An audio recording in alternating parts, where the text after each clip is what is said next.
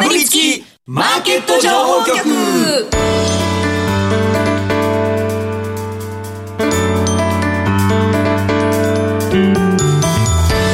金曜夕方はラジオにかぶりつき皆さん1週間お疲れ様でした。進行役の八木ひとみです。さあ今週もこのお二人とお話進めてまいります。ビーコミさんこと坂本慎太郎さんそしてスパローズ大和和孝さんです。よろしくお願いしますえー、実はですね、はい、先週個人投資家の内田守さんにお越しいただいたんですけれども、はい、あの優待銘柄についてじっくりと解説していただきました、そちら詳しくはアーカイブでご覧いただきたいんですけれども、その中で、ビーコミさんが、あの7453の良品計画の優待に関して、あの無印良品で使える5%の割引カードっていうのをご紹介いただいたじゃないですか。なんか家買えるかそうそうそうそう。内田さんから LINE 来たんだよ私も来たんですよ。みんな来たみんな来たさんと LINE つながったのかいって話なんだけど。そうでそうなんです、まあ、LINE のその内容を皆さん、リスナーの皆さんにもお伝えしますと、いややっぱり内田さん取材してくれたそうで回答としてはあのお家は対象外ということですね。家は割引率がでかすぎるからな確かにそうですよね。それでも売れたら儲かりそうなもんですけどね,、まあ、そうだよね。僕なら僕ならいいよって言いますけどね。買うなら。意外となんかシビアなんだよね、そのマンション買う時も定型のさ割引はあの最初に申し込む前に言ってくださいとかいろいろ言われるんだよね。へえ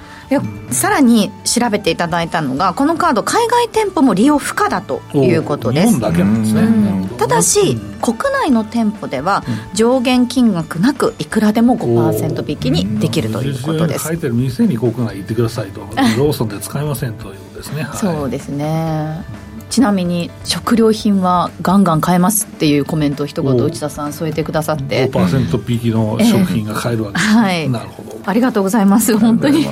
放送後まで取材していただいて。次回もお待ちしております。どんどん仕事が増えていって残業してるってことですもんね、そうそうそう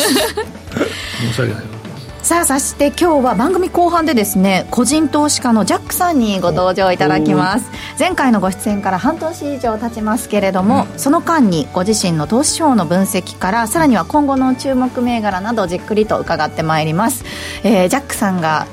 始まる前に写真を撮ってくださったんです。けどあ今放送中も写真撮ってくださってるんですけど始まる前のやつ私メイク直してなかったから、本当はちょっとキャンセルでって言いたかったんですけどやっぱ多分加工アプリ入ってる入ってるかな。ジャックさんその辺分かってるめっちゃ大きくしてくれるかなはい。期待してます、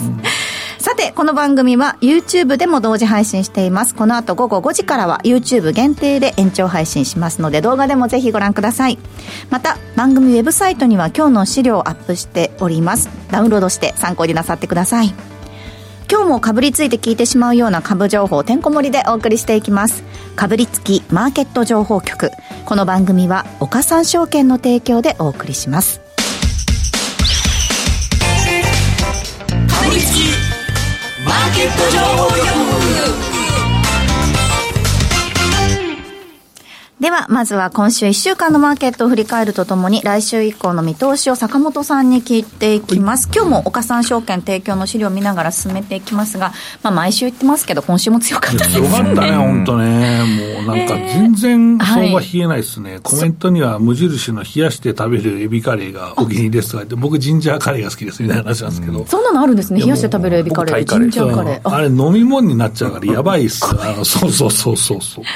ね。山本さんなんかタイカレーご自身で作ったやつ食べてませんでした？ちゃんとあのすってから。作ります。あのスパイスキットをぜひあの店で販売してください。いや本当そうしようと思って。そうですよね。そのイメージ付けからまず始めてます、なるほどなるほど。言っちゃいますけどね。さすがですね、はい、いや違うな、ね、ということで、はい、まあ、今回のですね今週のね、えーまあ、日経平均も、えー、4.47%の上昇になったんですが、まあ、少しね、えーまあ、流れが変わったかなと、えー、思うのは、はい、マザーズ指数ですねね。そうですね、マザーズ指数終値確認していきますと、今週末830.37で終えていまして、うん、週間でいうと7.4%の上昇ですね。ようやくかということで、皆さんほっとしている方もいらっしゃるのかなと思うし、えー、実はずっとね、収益がね、うだうだうだうだしてたのに、今日バキッと増えて、ようやく追いつきましたという人いていたかと思います。まあ僕も、えー、そろそろね、日経平均が暴落しなければね、進行にもお金がまあ回ってきますから、だから皆さん、そのね、えー、買っといてくださいと、もう本当にもうこれからね、えー、まあハイテクの部分を追っかけていくのもまあいいですけど、えー、まあ循環物色が起こるんであればね、え、ここもまあ買ってきますし、うん、まあ、今までね、その進行って実はショートの対象になったかもしれない。だから、ロングショートでね、進行ショートでハイテク買うみたいな人がいたかもしれないから、それのね、えー、まあ、買い戻し的なね、えものも、まあ、まだまだね、えー、熱は溜まってると思うんで、まあ、もうちょっとね、来週も続いてもおかしくないんじゃないかなと、えー、思ってますので、その辺もね、えー、期待しながらですね、えー、個別化を物色していくというのが、まあ、戦略なんじゃないかと思っています。まあ、先に戦略をお話ししまったんですけど、えーと、振り返りをね、やっていきたいなと思います。はい。はい、え改めて日経平均は今週の終値、ね、3万3706円8銭、週間で1440円91銭の上昇でした。うん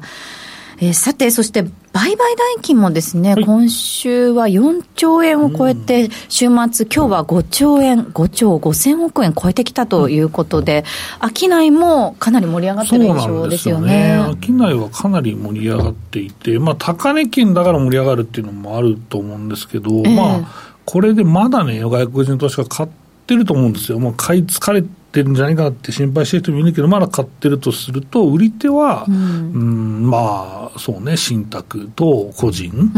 信託の場合はもうちょっと後からリバランスするのかなっていうのは分かんないですけど、7月に入ってからの方がね、ありそうだなと思ってるんですけど、えーまあ、個人のもう一段ね、えーまあ、上がったらで売りというのがね、出てるんじゃないかなと、えー、思ってます。意外とね、MRF、MMF、まあ、もうネット証券ないとこもね、ありますけど、まあ、一応そこのまあ資金が、まあ、先月分ですけどね、うん、まあ出、出ますけどね、もうちょっともっとでね、はいまあ、先々月分が結構、まあ、積み上がってたみたいで、まあ、もっと5月は積み上がってるだろうし、意外と出勤される方も多いと、うん、えー、これを、まあ、特にね、えー、ラジオ日経聞いてる方、まあ、いろんな世代の方いて、まあ、ラジオ日経をずっと聞いてる方は、多分株好きすぎるんで、うん、まあ、出勤とかありえんみたいな人が多いと思うんですけど、でもやっぱり、ちょっと普通の、あんまりね、株式投資を熱心にやられたけど、ずっと持ってますみたいな方は、意外と高齢の方はもうなんか、あ就活しますみたいな、えー、方もいて、出勤される方が結構いるみたいですね。はい、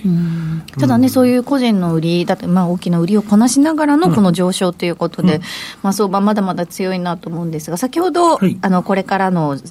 物色の広がり、成長株だったり、グロース株にどんどんこう広がっていくんじゃないかとい。うお話でしたけれども、今週、あのまあ、メインどころというか、主要銘柄で、えっと、材料が出たのが、7203のトヨタですね、全固体電池に関しての、あの材料が出ました、その後ですね、えトヨタもかなり強くで、まあ今日下げてますけれども、トヨタ強い日続きまして、うん、えー、セクター別で見ると輸送用機器8%週間で上昇しているということなんですが、うん、まあ、トヨタがかなり引っ張ってるなっていうのは、はい、あると思います。うん、で、えー、実際のところ全固体電池に対するですね、期待っていうのは、まあ確かにね、乗ってるとは思うんですけど、まあ業績の期待がやっぱり一番大きいんじゃないかなと、まあ個人的には、はい、思っているところで、はい、まあ、あのー、今年の年初からね、えー、まあこの前の決算の時は言ってるんですけど、自動車関連、特に、えー、まあ自動車メーカーから部品メーカーまでかなりね、うん、えー、業績は控えめであるという話をもしていたんですけど、そこはもう、えー、これだけこの為替の状況だし、まあ、生産もまあ順調に進んでるしって考えると、いや、まあ、これはさすがに安すぎるだろうと、うん、まあ、実際、えー、ちょっと弱気すぎるだろうということで、その修正がね、入っているっていうのはあると思います。ただ、今週に関しては全固体電池でトヨタがやっぱり EV、えー、に向けてちょっと真面目に取り組むということへの期待っていうのが入ったと思います。まあそれは、えー、日産とかね、まあただ見てみますと、はい、意外とあんまり上がってなかったりするんですね、トヨタほどね。うん、えー、だからまあ他のですね、自動車メーカーが来週物色されたら別ですけど、はい、まあ意外とそうでもないなと。えっ、ー、とまあ日産もいまいちな上げでしたし、まあでもそうか、ホンダは意外とついててたなと、はい、思うんですけど、まあ、それ以外そうですね、まあ、全部が全部上がってるわけじゃないので、まあ、意外と、あの、まあ、全国大電池いった早したかなと思ってます。うん、ただこれ2027年からなんで、でね。はい、本当にこれ実用化するのっていうのはハテナマークだし、まあ、そこまで自動車の挽回生産が続いて業績がずっといいかっていうのは分かんないし、まあ、2027年仮にトヨタが全固体電池の車を発売した。としたら、やっぱ先行している、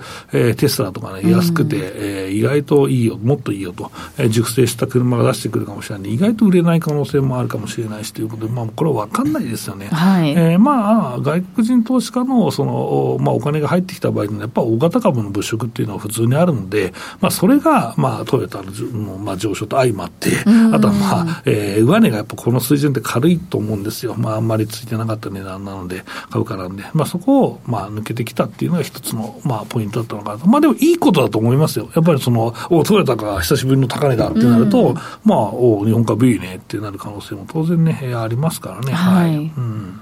7203トヨタですが、今週末2316円で終えました。うん、えー、高いところで2358円まで上昇しまして、昨日年初来高値を更新しています。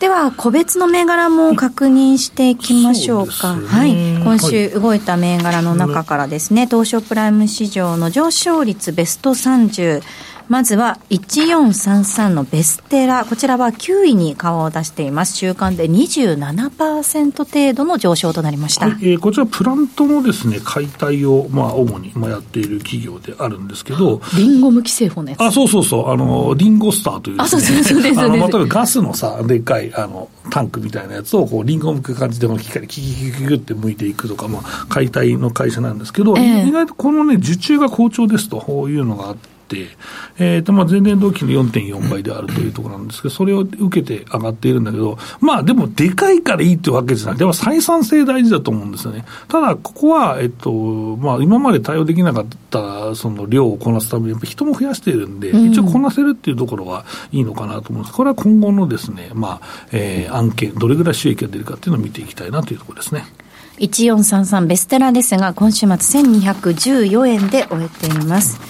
えー、そして、もう一銘柄、9067、失礼しました、9076ですね。えー、性能ホールディングスですが、今週は1951円で終えています。こちらは週間で21位。20%程度の上昇となりました、うん、えーと、こちらの性能ホールディングスはですね、まあ、小口の、まあ、宅配的なものもやってますけど、まあ、基本はその長距離の輸送に、まあ、強みを持つ、まあ、会社であると、えー、いうことなんですけど、まあ、こちら2024年問題が出た時って意外と儲かるのかなと思って、うん、その長距離をその地点で走るんで、やっぱりその任せますみたいなものもあるかもしれない。地点長いところは運んでもらって、あとは、まあ、他、他が取りに行ってとか、ああいうのもあるので、えー、ロームも、まあ、基本的にはしっかりしていると思うので、意外と、えー、まあ、この、まあ、なんだろうな、宅配料金が上がっても恩恵を受ける会社だし、まあ、そんなにね、その、設備投資が、まあ、ヤマトとか、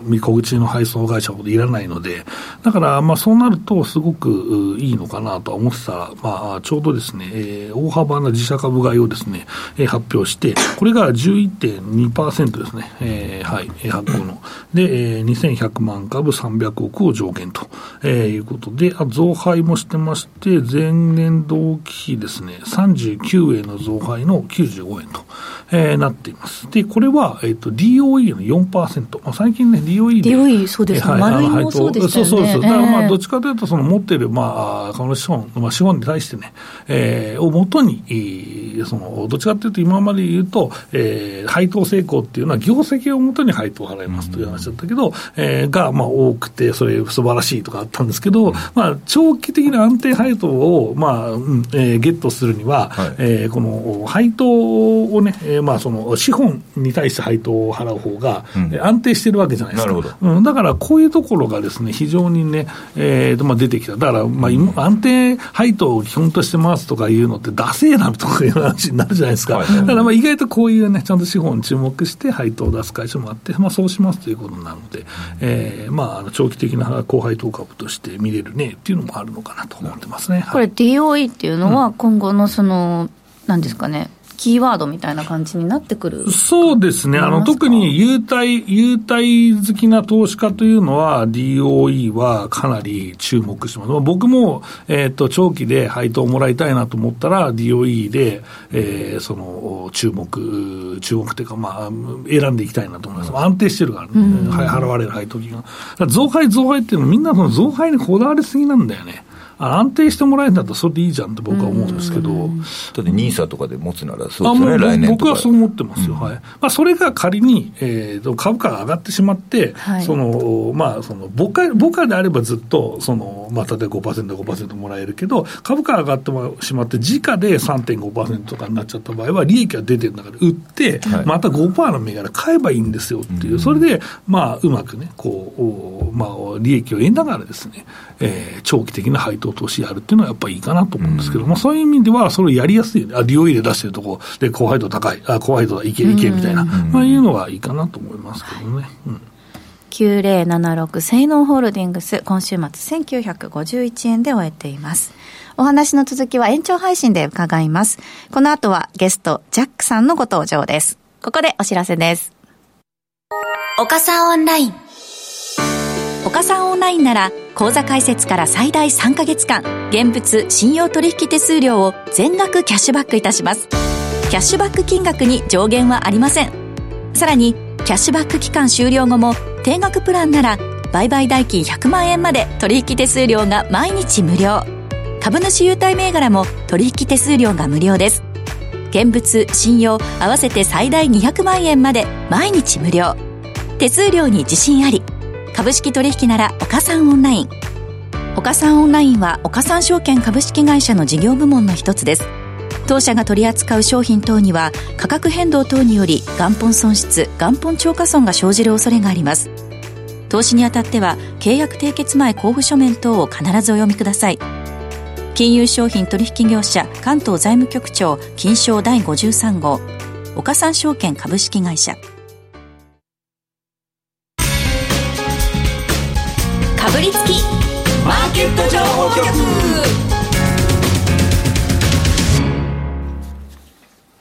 ここからは個人投資家ジャックさんと一緒にお送りしていきます。ジャックさんお久しぶりです。よろしくお願いします。お願いします。冒頭でもお伝えしましたけれども、先月じゃなかった前回ご出演いただいたのが、去年の11月ってことで、相場の雰囲気が今と全く違った時ですよね。ですね。えー、どうですか最近は？この上昇相場にしっかりと乗れてらっしゃいますか？いやいや、もうやっぱりもう長年やってるともうびっくりしちゃってるってところなんで、はい、いつかまた調整が来るんじゃないかと、いつかも暴落が来るんじゃないかってど。んどんどんどん上がっていくので、なかなかもうおっかなびって感じですよね、なんかね。確かにそうなんか今こんだけ高いから嬉しいかっていうと なんか嬉しさよりなんか儲かってない。どうなる儲かってはいるけどなんかもっと儲けたいじゃないですか。そうそうそう。今山松さんはこんぐらい儲かってます、はい、でも実は今の相場考えてこのぐらい儲かってねえとダメだっていうのの状況でしょ？このギャップがまあまあ上昇に以上に儲かってるんですけど、うん、そうですね。欲が出すぎ出すぎてる自分に恐怖を感じてるというかいいじゃん。はい、いいですね。怖 いです。は いではその、ね、投資成績に関してもちょっといろいろと伺っていきたいんですが前回のその出演されていた時から投資のスタンス等に変化は出てきてらっしゃいますか？やっぱりあの前回はまだ相場がこんなふうにこうブレイクどんどんしていくっていうのを見てなかったので、うん、逆にどちらかというと逆張りみたいな形でこう下がったら買っていこうとか、一度にこう買いを入れるってことじゃなくて、もう下がることを前提にっていう形のちょっと投資スタンスっていうところなんですけど今もうなかなか押し目もないような、ね、下がらないようなっていう。だって先週もあれですよね、先週の1週間で、週半ばで800円、900円ぐらい下げたのに、うん、結局、週間で見ると700円の上昇だったっていう、この謎の強さっていうのがやっぱありますもんね。ねあとだからそう元気のいい銘柄じゃないとなかなかそう地味っていうと言い方があれかもしれないですけど、なぜか自分の保有銘柄は上がらないとかそういうジレンマみたいなのはやはりありますけどね。順張りスタンスに変わられてるっていうことですか、最近は。そうですね、やはりもう今は少し高値つけた銘柄なんかを逆に注視していくっていうところで、こう待っててもなかなか下がってこないっていうところがございますので。なん。だそっかそっか、じゃあ相場がもう本当に上昇で上値抜けてくると、逆張りから順張りに変わるんですね、の方が今のところ、なんかここやっぱ本当にここ 1, 1か月見てると、まあ、全てが高値を超えたら買っていくっていうわけではないんですけど、うん、今、臨機応変でいいそうですね、切り替えるのがすごいですよね、もう全然違う戦い方になりますもんね、僕はもう、ハイテク乗れなかったから、次の循環待っとけみたいな感じにしちゃうんだけど、でも、それはすごいね、でもね。あとやっぱり個人投資家の強みでやっぱ待てますので、ちょっと今乗り損なったから慌てずに待とうっていうのも当然必要かなって、これも買おうとか、ついついやっぱり SNS とか見ると、俺こんだけ買ったよと言って、もう自慢合戦になっちゃって、ちょっとは使ってんだけど、なんか負け組みたいな、そういうような空気が非常に買わなきゃと思って、お海運株安いって買ったら、うわーみたいな、信じらんねえで、自分が買ったところでこんな損しとんかいみたいなのはありますよね。お二人がそう言ってくれると、あ落ち着こうと思って。もしかして海運株買っちゃったんですかいやいやいや、そんなことないんですけど。うん。なんかこの相場の中で、例えばそのおしめってなると、まあ、日経平均の水準でいうと、例えばその3万円まで下がったらとか、はい、なんかそういうふうな形で、おしめ、どれくらいだっていうやっぱりちょっと高値からちょっと落ちたタイミングとか、まあ、どのくらいの基準にするかとか、まあ、一つ言ったようなところです、何か指標的なもので見るのかとか、テクニカルとかで見るのかとか、いろいろあろうかと思いますけど、はい、まあ、少しまあその辺はちょっとあの臨機応変というか、感覚的にはやってるってとこですし、さらにそれでおしめじゃなくて下に行ってしまったら、もう機動的にすぐロスカットをするっていうようなことをしないと、やっぱりそのなんか3日転換みたいな、そんなような銘柄も中にはありますので、はい、うんっていうところ見てますね。はいでは個別での銘柄、そういった中での今注目されている銘柄というのを見ていきたいと思います。えー、一つ目、5284東証スタンダードの銘柄ですね。ガラス土石製品、えー、ヤマウホールディングスです。これどういったところがポイントになりますか？ここやはりあの配当がですね非常に5%近くあって高いというところなので。5%超えてますね。そうですね、はい、そういったところであってまだそんなにこうどんどんどんどん上値を取ってるってものではなかったりするものですから、まあ、比較的安定してるっていう形で、まあ、この先少し株価が下落することであれば少し買い増しをしていけるっていうようなところもあろうかなっていうところで、まあ、やはりまあ王道的な今後の NISA の拡充とかですね高配当銘柄で抑えてる中で少しまだ出遅れ感があるのかななっていうところで、少しまず選択したっていうところがありますね。まあ、低 PBR ということで0.8倍、うん、1倍を割れている、それもまた東証のその1倍に向けてという形の施策の中にも何かこう方向性が新たな材料としてね出てくると面白いかなっていうところもあります。はい。5284ヤマウホールディングスですが今週1221円で終えていますそしてもう一銘柄、こちらも東証スタンダードの銘柄ですね、3277、三成ランディックです。こちらはどういったところが注目こちらはですね、またこれまた優待の話になってしまうんですが、このパンのですね、この缶詰みたいな、こういったですね、非常に非常食としてもですね、使える、あのもの、いただいて、いただきました。すごいこれ可愛い。もので。あのパン、パンが入ってるパンが入ってる。パンじゃなくて、乾パンじゃないの。パン、パン。が。パンが入ってるの？これ。あ、そうですか？開ける？あ、開けてぜひ開けていただいてもよろしいですか？爪があるから俺が開けます。あ、開けた。もうそれがもう。こんな感じで。あ、なんだ、本当に。ビスケットみたいなのが入ってるのかと思った。見えねえあ、見せてきました。へえ。あ、じゃあ、矢さん、いつも、いつもお願いします。へえ。あ、本当だ。あの、YouTube でラジオの方に見ていただければ。まあ、これがですね、しかし、最後のここで優待なんですね。山さん、食ってみてください。そういった形で、こういう最後の優待取りなんかで取られる方っていうことと、まあ、あとそもそもその優待を廃止するっていうのは、何か業績が悪くなって優待を廃止するってことじゃなくて、今後のね、やはりあの、中にはこの、俺、自分パンはいらないよとかね、そういう人もいらっしゃると思いますので。いや、美味しい。よかったですよ。いや、めちゃくちゃ、ブルーベリーの味が、香りがすごくて。これブルーベリー。え、これ缶詰で食べられるんですか？缶詰で非常食で。うまっ。ね、何これすごい美味しい。ラメさん、さん食レポ下手だわ。めちゃくちゃ美味しい。しいしか言ってない。で、まあ、あの、これが、それで今度は配当の方にシフトするってことで、あの、それで、まあ、業績的にも、その PBR 以下と、あと、結構会社の方も、業績が悪くなって優待廃止するってことじゃなくて、こう、すべての株主に還元するために、あと中期計画的にも、どんどんこういうのを新しくやっていくっていうところを宣言してますので、今後ちょっと、これ優待廃止した後の権利、まあ、今月優待の月なんですけど、ちょっと面白いかなっていうところで。えー、でもこのパンの美味しさを今知って、でも6月になくなってこれで保存食でこれだからね。そうそうそうそうこれあとは個人投資家のですね、反応はどうなんだっていう話ですけど、優待がなくなってですね、っていう恨みつらみとか。だっていまだに個人投資家20年前になくなった優待がさとかいう方たまにいますからね。びっくりですよ。ぶっ倒れちゃいますよね、本当ね。えー、これでもなんか普通に売ってほしいですね。そうですね、これ確かね。うん、意外と保存食で売ってるじゃない37か月持つんですもんね。あ一応これね、栃木のね、那須塩原の会社が作ってますから、買いに行けばいいんじゃないですかね。パン秋元さんって書いてますね。しかも八木さんもらったのがストロベリーで、う僕はオレンジでブルーベリーですもんね。これ毎年毎年本当に缶詰で、ね非常に助かってたんですけどね。保存食もね、ローリングストックしなくちゃいけないですもんね。そうですね。そうなんですよね。うんっていうところなんで、まあちょっと株価水準的にも配当もいいですし、まあ PBR も一倍割れてますし、そうやって会社が今度中期計画的に、あの株主に還元できるようにしていくっていう方向性示してますし、なるほど。12月には記念配当も出ますのでそういった形で。そういったところもありますので。手厚い。3277三成ランディック、こちら今週末888円で終えています。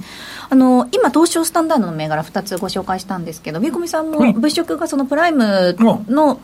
あの成長株だったりとかうんグロース株もそうだけどさらにもうちょっと広がってくるんじゃないかってお話されてましたもう乗り遅れたらそっちしかないじゃんって話してて、やっぱりその爆発力が違うから、回収が早いんだよ。だからもうそっち行くしかないっしょ、もうこれ、悶々としてる人はっていう話を。だから逆に儲かっちゃった人はね、しか、次こっち貼っとけという話ですよ。だから先週のアイスタイルもね、チェンジもいいじゃないですかって話ですよ。そうですよはい、どう。ジャックさんは足元の物色の広がりに関してはどんな見方されてやっますか？ぱりもう忙しいっていう感じはしますね。やっぱりどどんなもん毎日毎日夜今日は何が上がったんだとか、昼休みとおお今これがっていう。右高もめっちゃ増えてるから。このジャンルに来たのかみたいな、もう監視するのがなかなかね、忙しいですね、やっぱりね。で、なんか伸びないのに固執しちゃうとこもあるんです。ま、待ってて、それに絞り込みすぎたでら。乗り換えたら、みたいな、他のが行っちゃったみたいな。もうちょっと待ってくださったのにみたいな銘柄ボレみたいにしちゃうところもありますしね、やっぱりね。無心で行くしかない。まあ、みんな思ってるあるあるなんでしょそううね。でしょうねきっとでねもこれはね、うん十年ぶりですからね、こんなね、水準がね。嬉しい悲鳴ですよ。はい、ということで、ジャックさんにはまだまだ注目銘柄持ってきていただいているんですけれども、この後延長配信の方でじっくりとお話伺ってまいります。えーさてコメントの方見ていきましょうか、大和さん気になるコメントありますか？ナスは美味しいパン屋さん多いし、地味にパン王国。あそうなんですね、パン、地元ですって書いてますね。パンローリングだったら超ウケんだけど、あれはパンは違うパンですからね。違うパンですね。あ地元の方もいますし。あとは性能を狙ってた矢先冒頭逃げられた。あやっぱこれは意外とね、その労務関係にはい多分強いと思ったんだけどね、まあでも、トナミ運輸とかあるよ、同じような会社ね。はいぜひチェックしてみてください。そして、えージャックさん以前の書籍、株式投資のすごこつ80何度も読み返しておりますと、大場さんからいただいております。ありがとうございます。えーこの後も、ジャックさんには延長配信でしっかりとお話伺っておきます。伺っておきますですね。伺っていきますですね。なんで過去形なんだろう？びっくりしちゃった。自分後でで 失礼しました。ということで、あっという間にエンディングとなってしまいました。かぶりつきマーケット情報局。この番組は、岡三証券の提供でお送りしました。実際に投資をされる際の判断は、ご自身でしていただきますようお願いいたします。あと、ジャックさん、あの、夜の情報に関してもちょっと伺いたいという話が。はい。まあ、でもね全体的にあの夜もねその例えば居酒屋だあったりとか、ええ結構やっぱ客足がだいぶねここ戻ってきてるっていう雰囲気はありますよね、まあ、そういった関連のねやっぱ銘柄もやっぱり月次で上がってますので、はい。ちょっとく詳しいじゃあ具体的などういったところかっていうのをまたね延長配信で じっくりと伺っていきたいと思います。ヤギパン。ヤギパン？なんで穴をパンと呼ぶの？ってああ確かに。八木さんって言われたことないよ。ね全くないですね。パンパンも八木パンもないよ。ないですね。パンパンって言われたことはあるけど。事故りそうだからこの辺にしとくはい、はい、はい、すいません。ということで、ここまでは坂本慎太郎さん、大和勝孝さん、そしてジャックさんでした。ありがとうございました。ありがとうございました。ありがとうございました。かぶりつきマーケット情報局、ラジオをお聞きの方とはここでお別れです。